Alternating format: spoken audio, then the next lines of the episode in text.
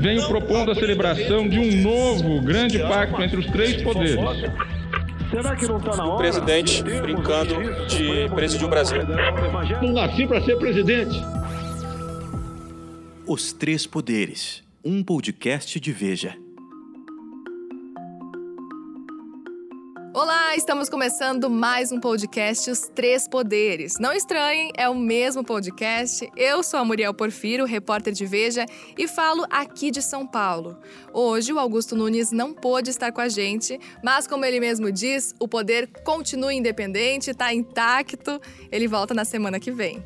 Para comentar os principais assuntos da semana aqui em São Paulo, está o editor de Brasil da revista Veja, José Benedito, e, claro, os outros dois poderes, Dora Kramer, direto do Rio de Janeiro, e Ricardo Noblat, de Brasília. Bom, nos últimos dias, Bolsonaro e Moro parecem estar se estranhando, é isso, Dora?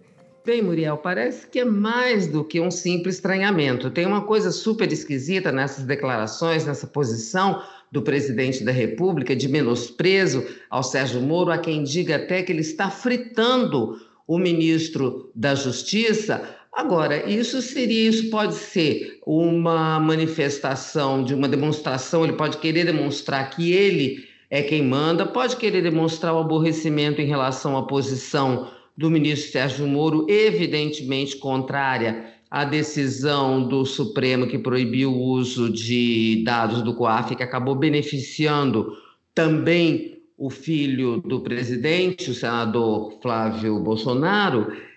Mas eu, isso aí tem um lado, ele pode estar querendo fazer isso, mas o problema é que o Sérgio Moro ainda é um baita de um ativo, por mais que o Sérgio Moro não seja o mesmo que já foi, hoje seja uma figura uh, uh, com menos apoio, ele ainda é muito maior em termos de popularidade do que o próprio presidente. Realmente não entendo se o presidente Jair Bolsonaro, aonde o presidente Jair Bolsonaro quer chegar, se ele quer chegar a algum lugar ou se realmente ele está fazendo declarações atabalhoadas, mas que acabam atingindo um, um, um, ministro que é um belíssimo capital, que ele tem um capital político, um capital popular, eu diria, que é o ministro Sérgio Moro. E o que, que você acha, Nublar?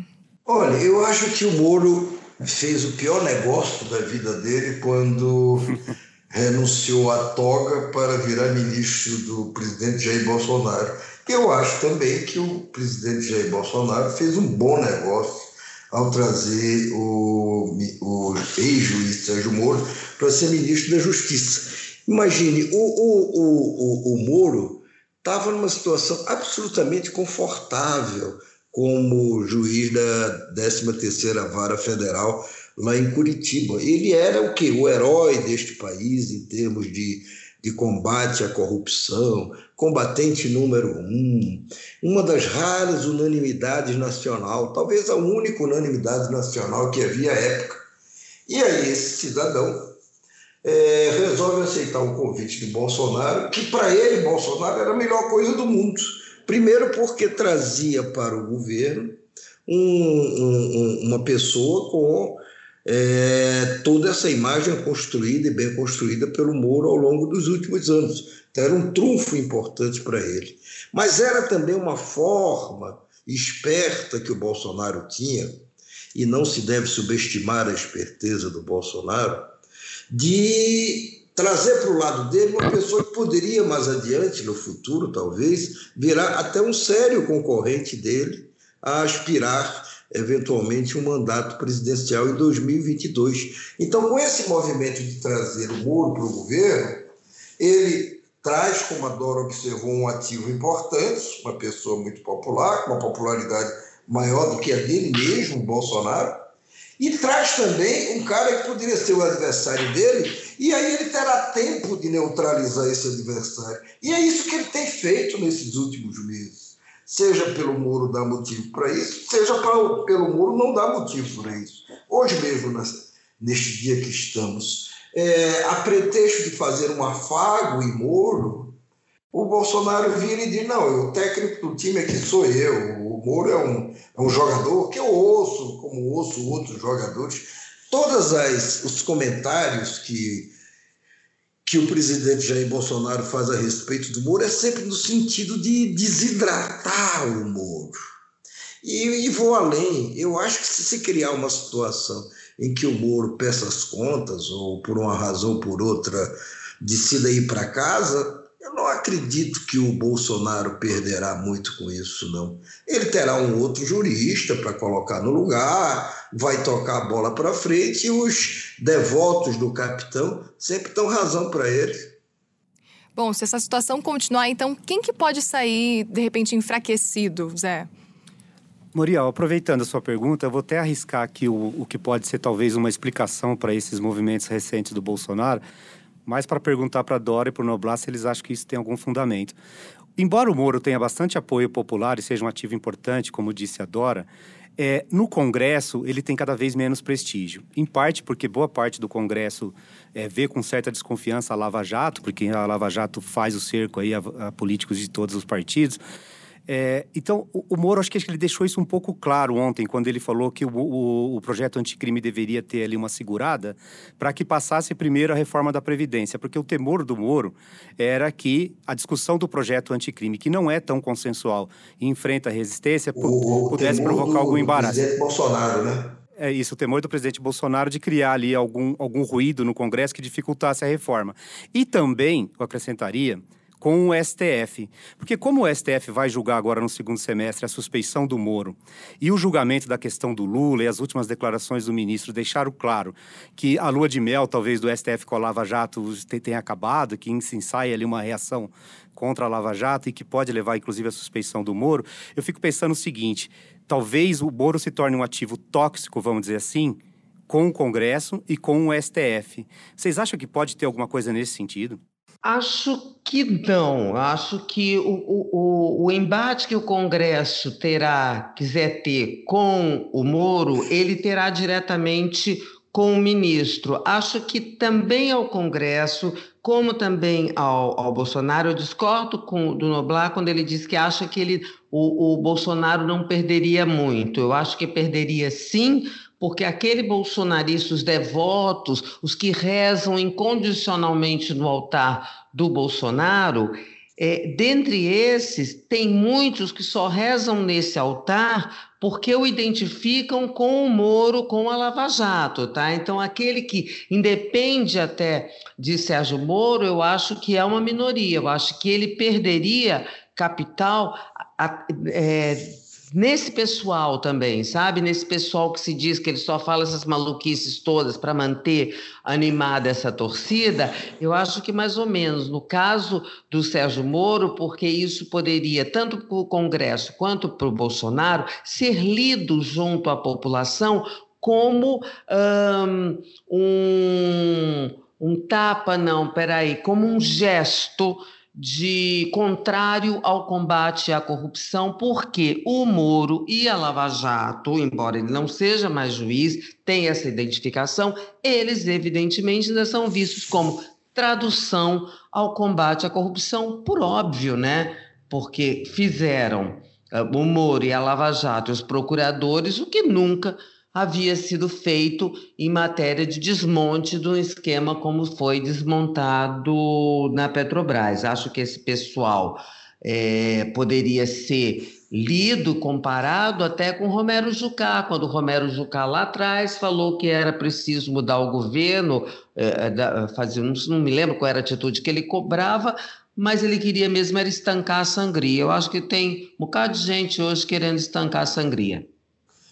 Se o Moro, é, se o, se o Moro fosse tão imprescindível a Bolsonaro, eu acho que o Bolsonaro teria algum outro tipo de comportamento em relação ao Moro. Ele está sendo muito, vamos dizer assim, pouco cordial, pouco afetivo, pouco, pouco delicado, pouco preocupado com a situação do ministro Sérgio Moro. É, o Moro não tem a menor simpatia dentro do Congresso Nacional. Pelo contrário, a maioria ali, ali o teme e ali o vê como o sujeito que demonizou a política e os políticos.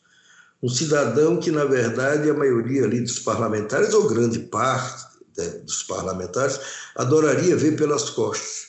E no Supremo, o Moro também não goza de um grande de um grande afeto, de uma grande aceitação por parte de todos os ministros. Claro, naturalmente, há ministros ali dentro que o apoiam, reconhecendo o trabalho, o bom trabalho que ele fez de combate à corrupção até o momento em que renunciou à toga. Mas há também uma parte grande que acha que ele exorbitou de suas funções.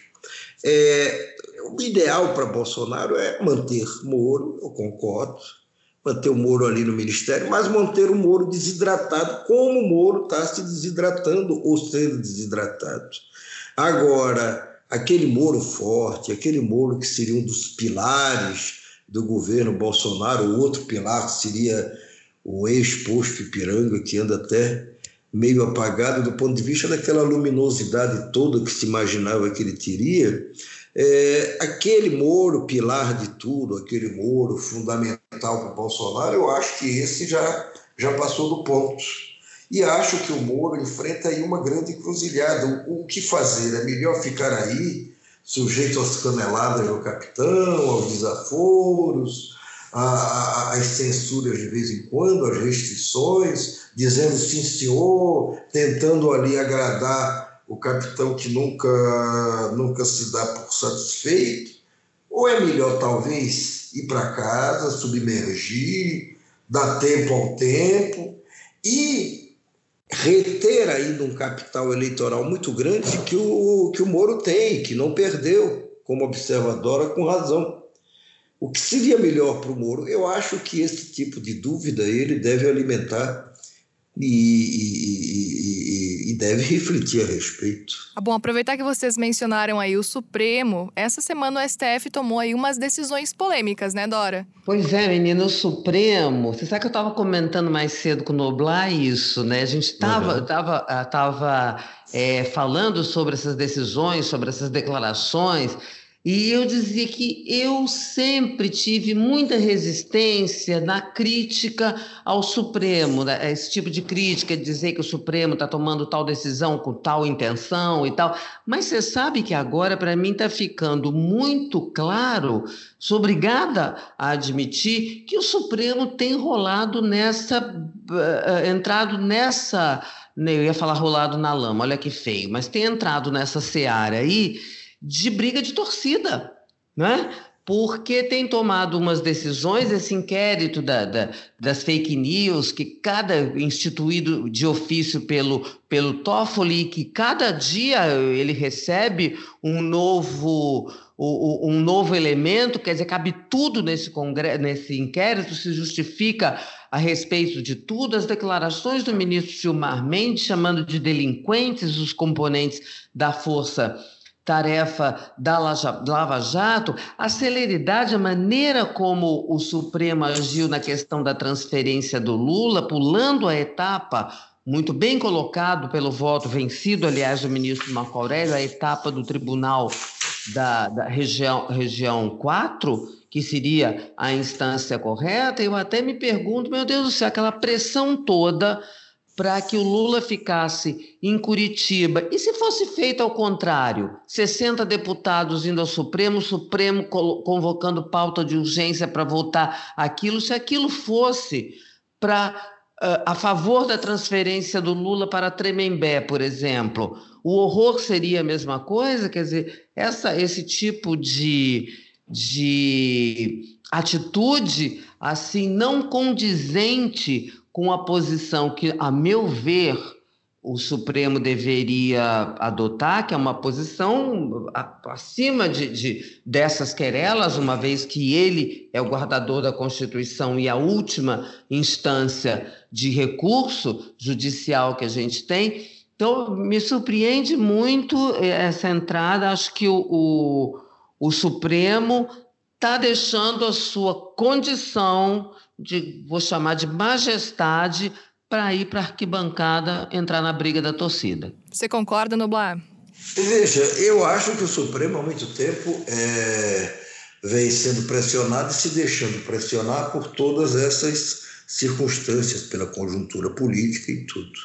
O ministro Dias Toffoli, presidente do Supremo, ele, ao tomar posse em setembro do ano passado, quer dizer, agora vai fazer um ano, ele tinha dito que a grande meta dele era tirar o Supremo da boca do palco da política, recolher, devolver o Supremo às suas tarefas fundamentais, de guardador, o guardião da lei, de cumpridor ali dos seus deveres, sem se intrometer tanto na política.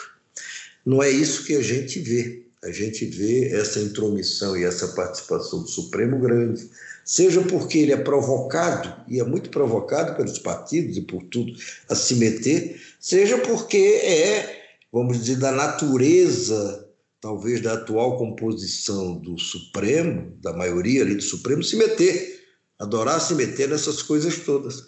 Agora, há que se ver também um outro lado, que é o Supremo, antes mesmo da posse do, do presidente Jair Bolsonaro, já tinha sido desafiado pelo próprio Jair Bolsonaro, até por um dos filhos dele, o, o atual candidato a a embaixador do Brasil em Washington, que chegou a dizer que, olha, para fechar o Supremo é só mandar dois soldados e um cabo que a gente fecha.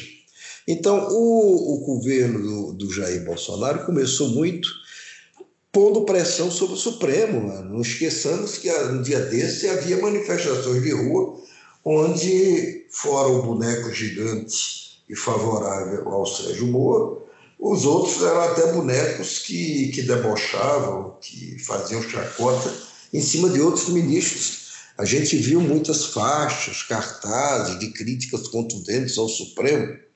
É, e aí, neste momento, completa-se esse quadro, que é um quadro sempre muito delicado, de muita tensão e tudo, com a descoberta de que o Moro, quando conduzia a Lava Jato em Curitiba e trocava informações é, com os procuradores da Lava Jato, havia ali claramente não só uma maneira, uma, uma, uma forma de conduzir, de, de compartilhar a condução desses processos, coisa que é não é o melhor caminho, porque juiz julga, Ministério Público denuncia e assim se faz, como também a pressão desses próprios procuradores da República, da Lava Jato, em cima de ministros de Supremo, coisa que eles não podem fazer. O Ministério Público pode recolher em investigações eventuais dados que possam comprometer ministros do Supremo, mas imediatamente tem que remetê-los à Procuradoria-Geral da República e ministros do Supremo só podem ser vamos dizer, investigados com autorização do próprio Supremo. Não foi isso o que aconteceu pelas últimas revelações feitas de mensagens trocadas entre os procuradores. Pelo menos os ministros é, Dias Toffoli e Gilmar Mendes estiveram na mira deles. Não só na mira deles, é é, é, é, é, eles procuravam meios e modos de implicar os dois ministros ao invés de fazer o que lhes cabia fazer. Repito, uma vez encontrando informações que comprometem os ministros, mandá-las para a Procuradoria-Geral da República. Então, é um quadro, é uma conjuntura muito delicada. É... E assim eu acho que nós caminharemos até o fim desse governo. É como diz o, o deputado Rodrigo Maia, presidente da Câmara dos Deputados Olha, é, Bolsonaro é um produto dos erros da classe política brasileira de muito tempo para cá, mas foi eleito, foi legitimamente eleito e terá de governar e deverá governar até o fim. Noblar, aproveitando, pegando um gancho no que você falou, eu acho que nesse ponto, para mim, fica muito claro que o julgamento da, da questão da transferência do Lula foi uma oportunidade que o STF encontrou para mandar um recado em alto mandou, mandou um recado, é um recado de que talvez o cenário ali para Lava Jato é, tenha mudado.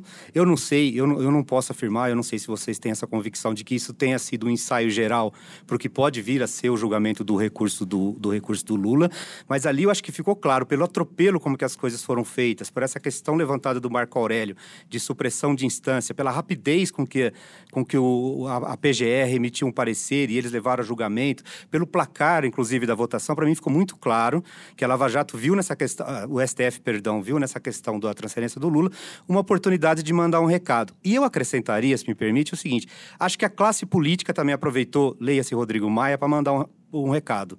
A reação do Rodrigo Maia me chamou muito a atenção, porque ele prontamente criticou a decisão, ele ligou para o Toffoli para marcar a audiência e pedir para que ele receba os parlamentares. Havia parlamentares de 10 partidos diferentes, inclusive partidos de centro, como o PRB, como o PSD, né? Então eu achei assim que o julgamento do Lula em si era secundário, da, da transferência do Lula em si, foi secundário. Ali o que aconteceu é o seguinte: o STF mandou um recado e a classe política ali com o Rodrigo Maia mandou outro recado. Eu acho Ah, que posso assim, falar? se- Não. pode. Não, vá, Posso? vá, Dora. Então, é, é rapidinho, Noblar, porque aí eu deixo espaço para você Não, se estender isso? mais. Eu acho que foi primeiro um recado da classe política, porque ela é que acendeu a pressão. O STF entendeu, embarcou na mesma, concordo, Zé, com você, mas acho que foi mais ali, porque se não fosse essa mobilização do, do, do Congresso, o, o- o Rodrigo deixou interromper a votação dos destaques da Previdência para mandar deixar que 60 deputados fossem para lá. Ali eu vejo na questão do Rodrigo um atendimento a um, a um sentimento da casa contra a Lava Jato por razões óbvias, e vamos aqui lembrar que o Rodrigo Maia vai já já entrar numa disputa para ver se consegue que se aprove lá dentro a permissão para que ah, o, o presidente possa ser reeleito numa mesma legislatura, tá? Ele estaria impedido de concorrer a uma próxima. Esse assunto vai entrar logo, logo em pauta e ele vai precisar de muito apoio e ele precisaria, para ter esse destaque, conseguir se manter nesse lugar aonde ele, ele está, eu acho que até com muita justiça, porque teve um papel muito importante na, na reforma da Previdência, ele precisa da presidência, porque senão ele vai voltar a ser um deputado como outro qualquer. Que eu ia acrescentar, ou tentar acrescentar, é o seguinte: é, eu acho que uma coisa é essa decisão do Supremo Tribunal Federal, essa semana, de barrar a transferência de Lula de Curitiba para o presídio de Tramimbé, em São Paulo. Isso é uma coisa.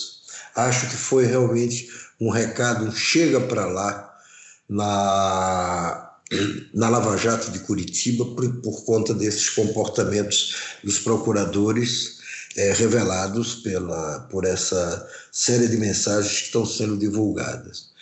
Não acho que essa decisão tenha a ver, antecipe, eh, sinalize, vamos dizer assim, com clareza o que o Supremo vai fazer quando tiver que julgar a questão da segunda instância, que aparentemente deverá julgar até o final desse mês, pelo menos é o que está previsto. É, e o pedido da defesa de Lula, de libertação dele, com base inclusive na, eh, na, na suspeição levantada sobre a conduta do então juiz Sérgio Moro. Eu não acho que a decisão dessa semana antecipa, vamos dizer, uma tendência nesse ou naquele sentido eh, do Supremo no julgamento da segunda instância e do pedido de libertação de Lula. É, eu também acho, tá? Posso abrir um parênteses? Quero claro, concordar com você. favor. Também acho que não tem nada a ver uma coisa com a outra.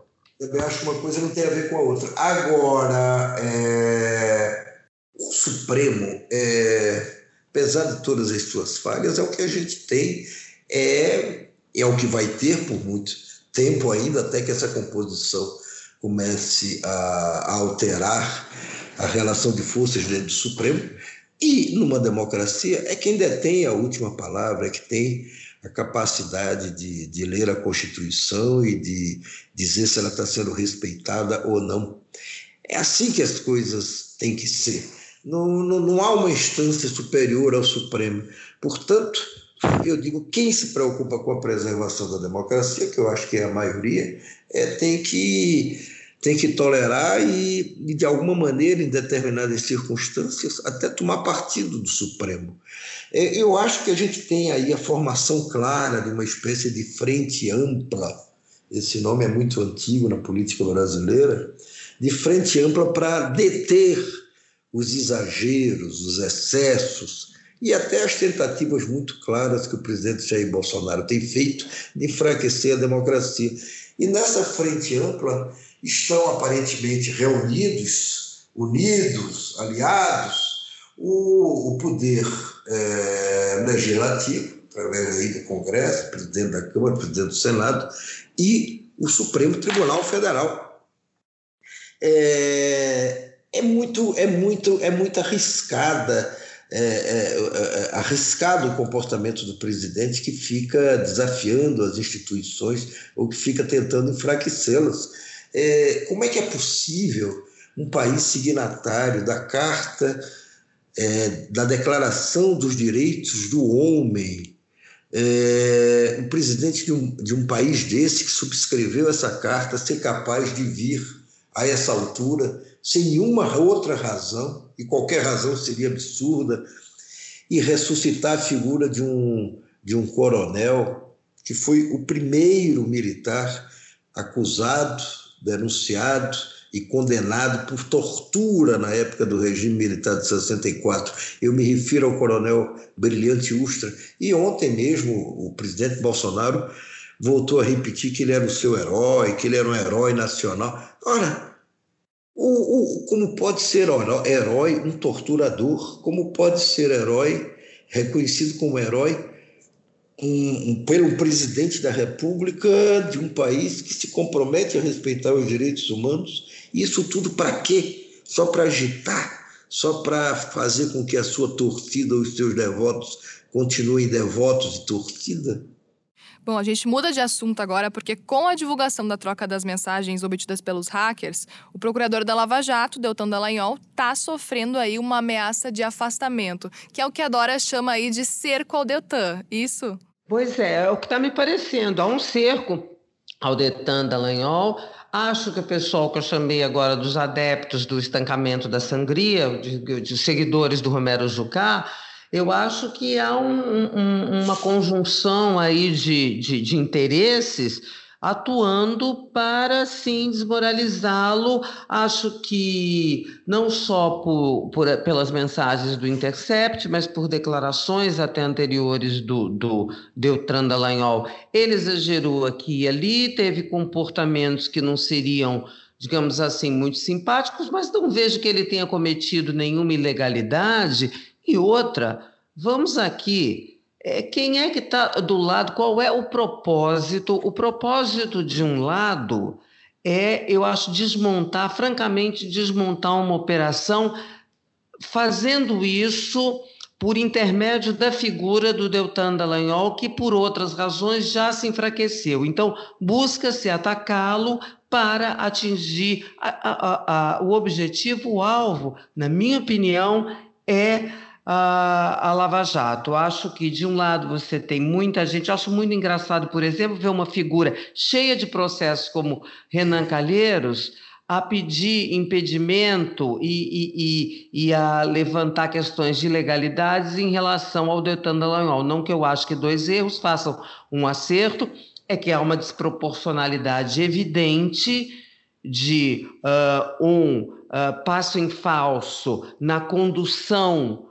uh, de, de, dos processos ou na própria uh, conduta pessoal, que é do Deltan, e no cometimento de crimes, que foi isso que é, é isso que a Força Tarefa e, e a Lava Jato enfrentam. E eu acho que esse pessoal já conseguiu, porque faz tempo que a gente não vê nenhum ato assim mais significativo da Lava Jato, as, só, só há críticas a, a, a Lava Jato. E, no entanto, o resultado que ela apresentou até agora no combate ao crime, para mim, foi uma coisa é, inédita e muito importante para o país. Eu acho que, é, é, é, quer dizer, coberto pela imunidade que a legislação confere de independência aos três poderes, feita essa ressalva, eu discordo um pouco da Dora, no seguinte aspecto: é inegável que a, que a Lava Jato tem uma senhora fúria corrida de serviços e de bons serviços prestados ao país. Eu não acho que seja a Lava Jato o resultado, o seu patrimônio que está sendo questionado. O que está sendo questionado é o comportamento, com base no que foi revelado até agora, do Moro em alguns momentos da condução do processo do Lula e dos procuradores em vários outros momentos. Eles claramente, o Moro claramente se comportou, a meu ver, como um juiz e como um assistente de acusação.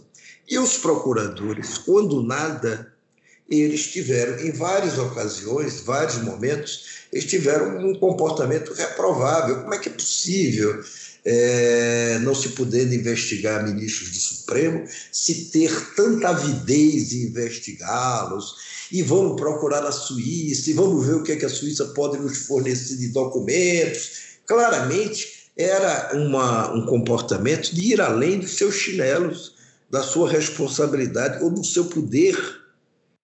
Era uma tentativa clara de atropelar as regras existentes isso Noblar, me desculpe, era uma conversa, porque não houve nenhum início de investigação. Não, mas não interessa, mas é uma conversa que mostrava o estado de ânimo em relação ao que fazer, o que fazer o quê? Atropelar a lei, atropelar os limites, ir além deles. Se isso resultou ou não em informações que depois foram mandadas para a Procuradoria-Geral da República, é outra história. Isso, para mim, ainda não está muito claro. Mas que houve várias tentativas de se ultrapassar os limites permitidos, houve.